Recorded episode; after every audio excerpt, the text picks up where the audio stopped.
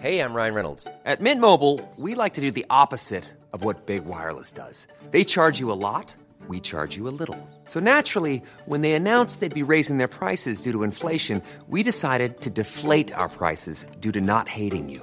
That's right. We're cutting the price of Mint Unlimited from $30 a month to just $15 a month. Give it a try at mintmobile.com slash switch. $45 upfront for three months plus taxes and fees. Promo rate for new customers for limited time. Unlimited more than 40 gigabytes per month. Slows. Full terms at mintmobile.com.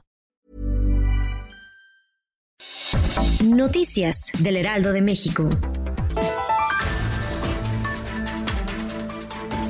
México registró remesas récord por 4.016 millones de dólares, las cuales salvaron a la economía de 1.6 millones de hogares que dependen de esta fuente de ingresos. Los recursos que llegaron a México auxilian a los habitantes de Michoacán, Zacatecas, Estado de México, Oaxaca y Guerrero, donde reciben más dinero ante la crisis del COVID-19.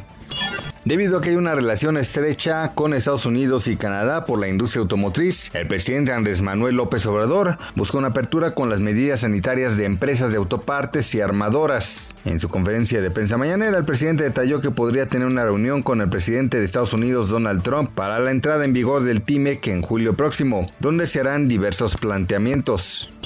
Este lunes el Heraldo de México alertó sobre la existencia de un mercado negro de servicios funerarios que se ofrecen afuera de los hospitales, los cuales se aprovechan de las personas con altos costos para hacer trámites legales y preparación del cuerpo. Ante ello, la jefa de gobierno Claudia Sheinbaum dio a conocer que los servicios funerarios de la Ciudad de México son gratuitos para los familiares de las personas que fallecen por COVID-19 y lo que deben de hacer es llamar al 911 y recordó que hay información telefónica para que las personas no paguen por cremación o inhumación.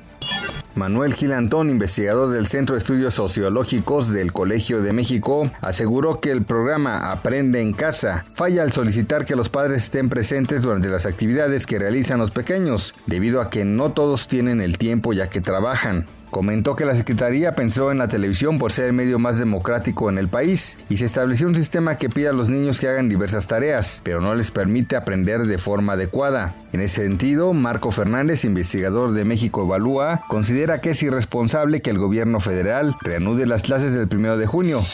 Noticias del Heraldo de México.